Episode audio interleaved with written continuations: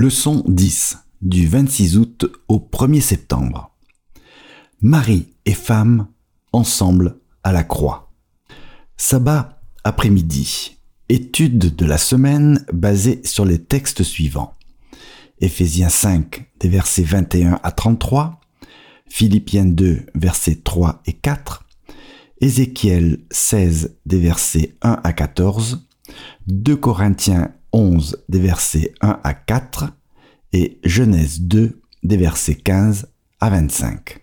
Versets à mémoriser. Marie, aimez votre femme comme le Christ a aimé l'Église. Il s'est livré lui-même pour elle, afin de la consacrer en la purifiant par le bain d'eau et la parole, pour faire paraître devant lui cette Église glorieuse, sans tache, ni ride, ni rien de semblable, mais sainte et sans défaut. Éphésiens 5, des versets 25 à 27. Dans Éphésiens 5, des versets 21 à 33, Paul s'appuie sur l'idée de soumission mutuelle des croyants. Éphésiens 5, verset 21. Il donne ensuite des conseils aux épouses chrétiennes, Éphésiens 5, des versets 22 à 24, et aux maris chrétiens, Éphésiens 5, des versets 25 à 32. Et il conclut par un condensé avec des instructions adressées aux deux. Éphésiens 5, verset 33. Aujourd'hui, les étudiants de la Bible peuvent entendre dans ces conseils le Christ ressuscité aborder nos relations. Nous pouvons le faire quand nous comprenons Éphésiens 5, les versets 21 à Éphésiens 6, verset 9, comme la manière qu'a Paul de concrétiser le grand thème de la lettre, l'unité, mais cette fois pour le foyer chrétien.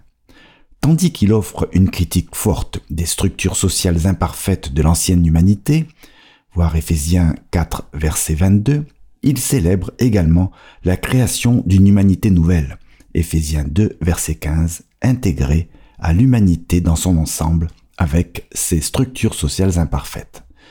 Du sein de ces structures, les croyants démontrent qu'une nouvelle puissance, le Saint-Esprit, Éphésiens 2 verset 22, Éphésiens 3 verset 16, Éphésiens 5 des versets 18 à 21 et Éphésiens 6 les versets 17 à 18, une nouvelle éthique calquée sur Christ. Éphésiens 4 verset 13, verset 15 et les versets 20 à 24 et verset 32. Éphésiens 5 les versets 2, 10, 17 et de 21 à 33 ont été enclenchés ce qui renvoie à l'accomplissement final du plan de Dieu pour son peuple et pour le monde.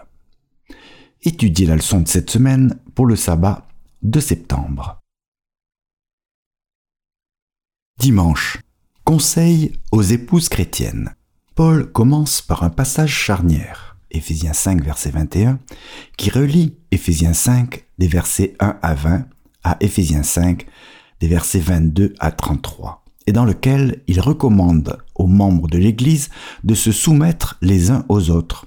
Voir Marc 10 des versets 42-45, Romains 12 verset 10, Philippiens 2 les versets 3 et 4.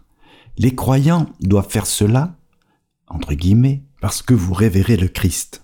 Éphésiens 5 verset 21, version Summer. C'est la première des quatre occasions où Paul va identifier la relation avec Christ comme la plus importante pour les chrétiens. Que veut dire Paul quand il exhorte les membres de l'Église à se soumettre les uns aux autres? Comment comprendre cette idée? Éphésiens 5, verset 21.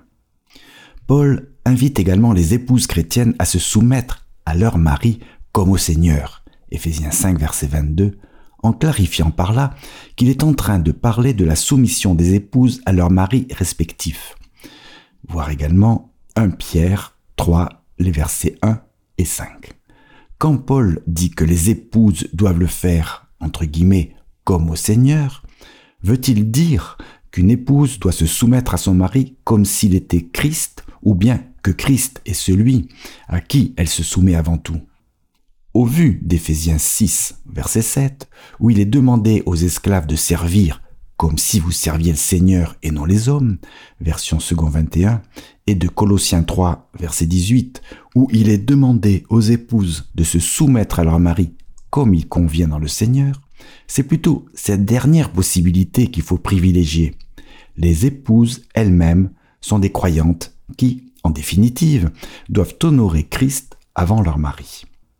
Dans Colossiens et Éphésiens, c'est Christ et seulement Christ qui est identifié comme le chef de l'Église, qui est son corps.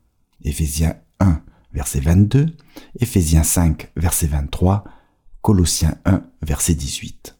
Le Christ est la tête de l'Église qui est son corps et dont il est le sauveur. Éphésiens 5, verset 23. Par analogie, le mari est la tête de la femme. Éphésiens 5, verset 23. La fidélité de l'Église envers Christ servant de modèle à la loyauté de la femme envers son mari. Le passage part du principe que le mariage en question est un mariage caractérisé par la bienveillance et l'amour, et non un mariage dysfonctionnel. On ne doit pas interpréter ce verset comme autorisant la violence conjugale sous quelque forme que ce soit. À la lumière de ce que nous venons de lire, pourquoi est-il si important de ne pas oublier le conseil suivant? Si le mari se conduit comme un époux vulgaire, dur, tapageur, égoïste, rude et dominateur, qu'il ne s'avise pas de prétendre que le mari est le chef de la femme, et que celle-ci lui doit obéissance en toutes choses, car il n'est pas le Seigneur, et dans le vrai sens du terme, il n'est pas le mari. Hélène White, Le foyer chrétien, page 111. Lundi. L'Église, épouse du Christ, première partie. Comparez Éphésiens 5, des versets 25 à 27 et le verset 29 avec l'histoire de l'enfant abandonné dans Ézéchiel 16 des versets 1 à 14. Quels éléments de ce récit se reflètent dans son propre résumé? Alors que Paul, dans Éphésiens 5 des versets 25 à 27, façonne sa métaphore matrimoniale pour l'Église et sa relation avec Christ, il s'inspire avec beaucoup de créativité des coutumes et des rôles assignés aux protagonistes des mariages anciens. Par rapport à l'Église, en tant qu'épouse, Christ est l'époux divin qui, premièrement, aime l'Église comme son épouse, Éphésiens 5, verset 25. N'oublions jamais que pour Jésus, c'est une affaire de cœur. Il nous aime. Deuxièmement, c'est donné comme dot. Dans les dispositions des mariages anciens, le marié entre acheter la mariée avec, entre guillemets, dot, qui était généralement constituée d'une grosse somme d'argent et d'objets de valeur. Cette dot était tellement importante que l'économie des villages d'autrefois dépendait de cette coutume. Christ paie le prix suprême pour l'Église, son épouse, puisqu'il, entre guillemets, s'est donné lui-même pour elle. Éphésiens 5, verset 25, dans la version second 21. Dans son incarnation et à la croix, il s'est donné comme dot. Troisièmement, baigne son épouse. La préparation de la mariée était un moment important des festivités pendant les mariages. Comme c'est souvent le cas encore aujourd'hui, c'était les demoiselles d'honneur et les femmes proches de la mariée qui la préparaient pour la cérémonie. Cependant, Paul imagine le marié en train de préparer son épouse pour les noces. C'est lui qui la sanctifie et la purifie, entre guillemets, par le bain d'eau. Éphésiens 5, verset 26. Référence probable au baptême. Quatrièmement, prononce la parole de la promesse. Cette purification se fait par, entre guillemets, la parole. Éphésiens 5, verset 26, version parole de vie. Ce qui renvoie à la promesse que le marié fait à son épouse peut-être dans le cadre de la cérémonie des fiançailles, comparée Éphésiens 1, les versets 3 à 14, Éphésiens 2, les versets 1 à 10, en relevant les promesses que Dieu fait aux croyants au moment de leur conversion. Les fiançailles étaient à l'époque une série de négociations très sérieuses, qui comprenaient un accord écrit concernant le, prix de la fiancée, entre parenthèses, de la part du mari, et la dot, entre parenthèses, bien venant de la famille de la mariée. Cinquièmement, prépare et part l'épouse. Quand l'épouse est enfin présentée à son époux, elle est merveilleusement belle et apparaît dans une splendeur parfaite. Éphésiens 5, verset 27. Christ ne se contente pas de baigner son épouse, il la prépare et la part également. En quoi ces versets nous aident-ils à comprendre ce que Christ ressent pour nous? En quoi est ce réconfort? Mardi, l'Église, épouse du Christ, deuxième partie. De quels éléments des noces de l'époque Paul se sert-il pour lancer un appel aux chrétiens de Corinthe? À quel moment la présentation a-t-elle lieu? 2 Corinthiens 11, des versets 1 à 4. À l'aide d'un élément final des mariages anciens, Paul décrit dans Éphésiens 5, des versets 25 à 27, Christ comme celui qui présente l'épouse entre parenthèses, à lui-même. Autrefois, c'est le témoin, les témoins ou son père qui donnait la mariée, jamais son fiancé.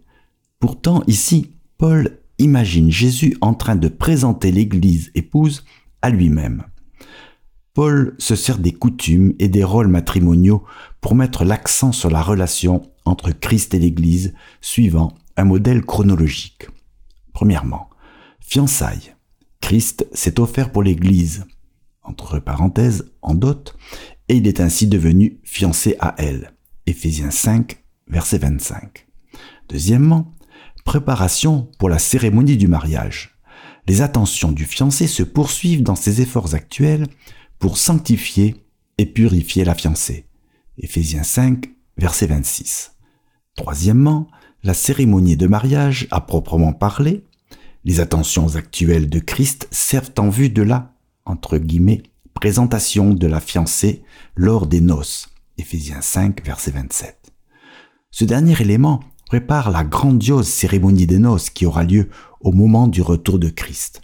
L'époux, quand il viendra réclamer l'Église, sa fiancée, et qu'il la présentera à lui-même. Éphésiens 5, verset 27. Comparez 2 Corinthiens 11, verset 1 et 2, Colossiens 1, verset 21 à Colossiens 2 et le verset 28. Les mariages d'autrefois commençaient souvent par une procession nocturne, voir Matthieu 25, verset 1. Le marié et sa suite se réunissaient chez le marié, dans la nouvelle maison du couple, et entamaient une procession en grande pompe. Éclairée par des torches et accompagnée d'une musique gaie et chantante et de grandes réjouissances, la foule se pressait vers la maison du père de la mariée. Là, ou bien en chemin, le cortège récupérait le cortège de la mariée, puis accompagnait le couple jusqu'à leur nouvelle maison, où les invités s'installaient pour une fête qui allait durer une semaine et qui aboutissait à la cérémonie de mariage, quand la mariée était présentée au marié. Quand Paul décrit Christ en train de présenter l'Église à lui-même, il fait allusion à cette procession grandiose et au moment de la présentation. Ce faisant, il dresse un portrait émouvant du retour de Christ, semblable à une future cérémonie de mariage, quand la longue période de fiançailles entre Christ et son Église sera terminée et le mariage enfin célébré. Quel message retiré de toutes ces images positives qui respirent la joie et la bonne humeur? Mercredi. Aimer sa femme comme soi-même. Quel nouvel argument Paul avance-t-il pour encourager les maris à aimer tendrement leur femme? Éphésiens 5, des versets 28 à 30. Les règles de Paul pour ce qui est du foyer chrétien, Éphésiens 5, verset 21 à Éphésiens 6, verset 9, révèlent un contexte social difficile. Dans Éphésiens 5, des versets 28 à 30, Paul parle des maris qui, suivant le modèle bien trop fréquent de l'époque, peuvent choisir, entre guillemets, détester leur propre chair. Éphésiens 5, verset 28 et verset 29, en maltraitant et en battant leurs femmes. Dans le monde gréco-romain de l'époque de Paul, le pouvoir légal du, entre guillemets, père de famille, en latin pater familias, était très important. Il pouvait punir sévèrement ou même tuer sa femme, ses enfants et ses esclaves, tout en restant dans son bon droit. Entre parenthèses, l'opinion publique condamnait toutefois de plus en plus l'exercice extrême d'un tel pouvoir. Dans Ephésiens 5, des versets 25 à 27, Paul a détaillé l'exemple suprême de l'amour, l'amour de Christ envers son Église, en offrant au mari un modèle radicalement différent du modèle habituel. À présent, avant d'exposer un nouvel argument, il renvoie de nouveau à ce grand exemple en demandant au mari chrétien d'agir, entre guillemets, de même. Éphésiens 5, verset 28, que Jésus, qui, s'est livré lui-même pour sa fiancée, l'Église, et qui prête attention à tous ses besoins. Éphésiens 5, des versets 25 à 27. Paul lance un défi aux maris chrétiens, qu'ils se détournent des pratiques attendues de leur époque et qu'ils cherchent à égaler la tendresse l'amour de Christ. Dans Éphésiens 5, des versets 28 à 30, Paul ajoute une nouvelle raison à cet amour des maris chrétiens envers leur épouse, l'amour propre. Paul avance un lieu commun. Entre guillemets, jamais personne, en effet, n'a détesté sa propre chair. Entre parenthèses, du moins, aucune personne ayant les idées claires. Les maris ne se maltraitent pas, ni ne battent leur propre corps. Non. À la place, ils le nourrissent et en prennent soin. Éphésiens 5, verset 29. Dans une invitation à chasser toute dureté et toute violence envers les épouses chrétiennes, Paul exhorte les maris chrétiens à s'identifier à leur femme. Vous êtes tellement un avec votre femme, avance Paul, que lui faire du mal revient à vous infliger du mal à vous-même, et les personnes saines d'esprit n'agissent pas de cette façon. Revenant à l'exemple de Jésus, Paul avance que Christ lui-même prend un tendre soin de lui-même en chérissant les croyants qui sont, entre guillemets, son corps. Éphésiens 5, versets 29 et 30. Basez la manière dont vous traitez votre femme, dit Paul, en fonction de la manière dont vous vous traitez vous-même, et en définitive, en fonction de la manière dont Christ vous traite. Paul cite l'exemple de Jésus aussi bien aux épouses qu'aux maris. Que peut-on apprendre de Jésus sur l'amour de ceux qui font partie de notre cercle familial? Jeudi. Un modèle conjugal de type, entre guillemets, une seule chair. Étudiez le récit de la création dans Genèse 2, des versets 15 à 25. Qu'arrive-t-il dans l'histoire avant la déclaration qui dit que le mari et la femme sont, entre guillemets, une seule chair? Genèse 2, verset 24. Pour ce qui est de la mise en application des conseils que Paul donne aux épouses et aux maris, la clé est de voir sa citation de Genèse 2, verset 24, dans Éphésiens 5, verset 31, comme leur point d'orgue. Tandis qu'il médite sur le récit de la création dans Genèse, Paul réfléchit aux besoins des congrégations chrétiennes et à la santé des relations familiales en leur sein. Il entend, dans Genèse 2, verset 24, un message qui résonne à travers les siècles. Dans le dessein de Dieu, le mariage est conçu pour être une relation de type, entre guillemets, une seule chair, dans laquelle l'unité sexuelle se reflète dans l'unité émotionnelle et spirituelle, et l'unité émotionnelle et spirituelle donne du sens à la relation sexuelle. Remarquez qu'en choisissant Genèse 2, verset 24, Paul choisit une déclaration faite avant la chute et l'applique aux relations entre mari et épouse chrétiens. Dans notre monde clairement déchu, la relation sexuelle entre un homme et une femme est exploitée de manière effrénée. Cette exploitation révèle combien l'idée qu'union sexuelle égale soumission de la femme est enracinée dans les cultures modernes. Pourtant, la relation sexuelle ne symbolise ni ne concrétise la domination de l'homme, mais l'union entre le mari et la femme à tel point qu'ils ne forment qu'une seule chair, entre guillemets. Ainsi, Éphésiens 5 des versets 21 à 33, aussi bien que Genèse 2 verset 24, constitue une importante théologie du mariage et de la sexualité, théologie contre-culturelle et rectificative. Dans ce même contexte, Paul parle au verset suivant d'un, entre guillemets, grand mystère, voir Éphésiens 5 verset 32. Cela inclut les deux aspects de la double métaphore dont Paul parle, le mariage chrétien compris à la lumière de la relation entre Christ et son Église, Éphésiens 5, verset 2, et la relation entre Christ et son Église comprise à la lumière du mariage chrétien, Éphésiens 5, verset 32. Le mariage chrétien est en oubli par cette comparaison avec la relation entre Christ et l'Église.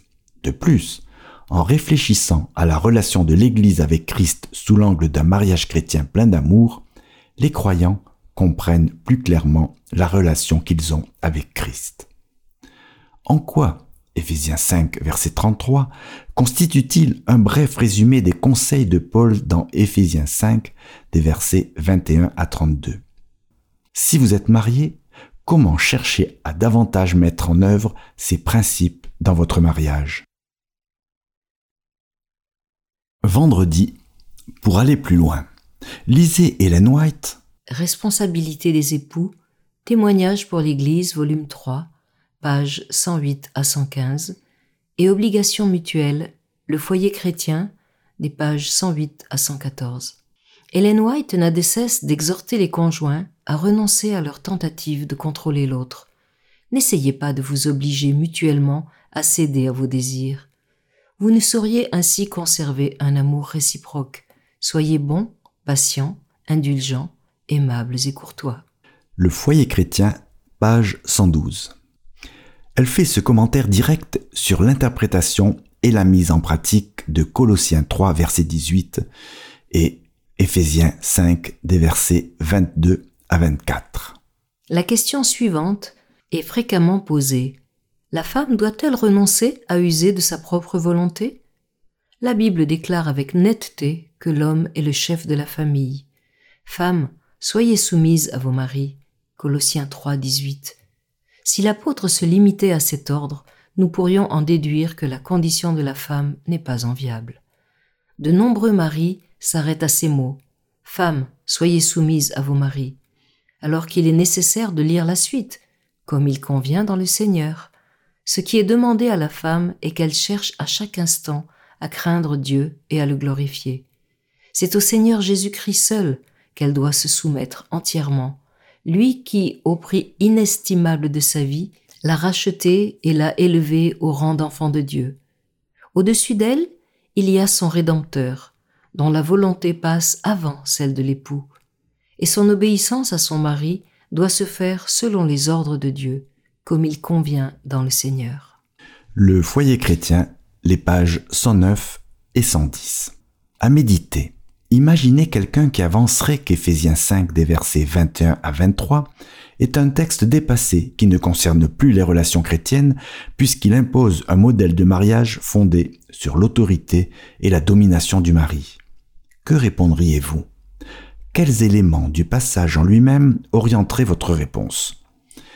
Qu'est-ce que le conseil de Paul dans Éphésiens 5 des versets 21 à 23 propose à ceux qui se retrouvent dans des mariages difficiles et compliqués? Certains chrétiens disent que le récit de la création dans Genèse 1 et 2 n'est qu'une métaphore et qu'il est très loin de décrire ce qui s'est vraiment produit, c'est-à-dire des milliards d'années d'évolution. Le fait que Paul cite cette histoire ne montre-t-il pas qu'il la prenait au sens littéral? Attardez-vous davantage sur le thème, entre guillemets, une seule chair. En quoi cette notion nous permet-elle de mieux comprendre la sainteté du mariage et pourquoi les couples mariés doivent faire tout leur possible pour protéger cette sainteté?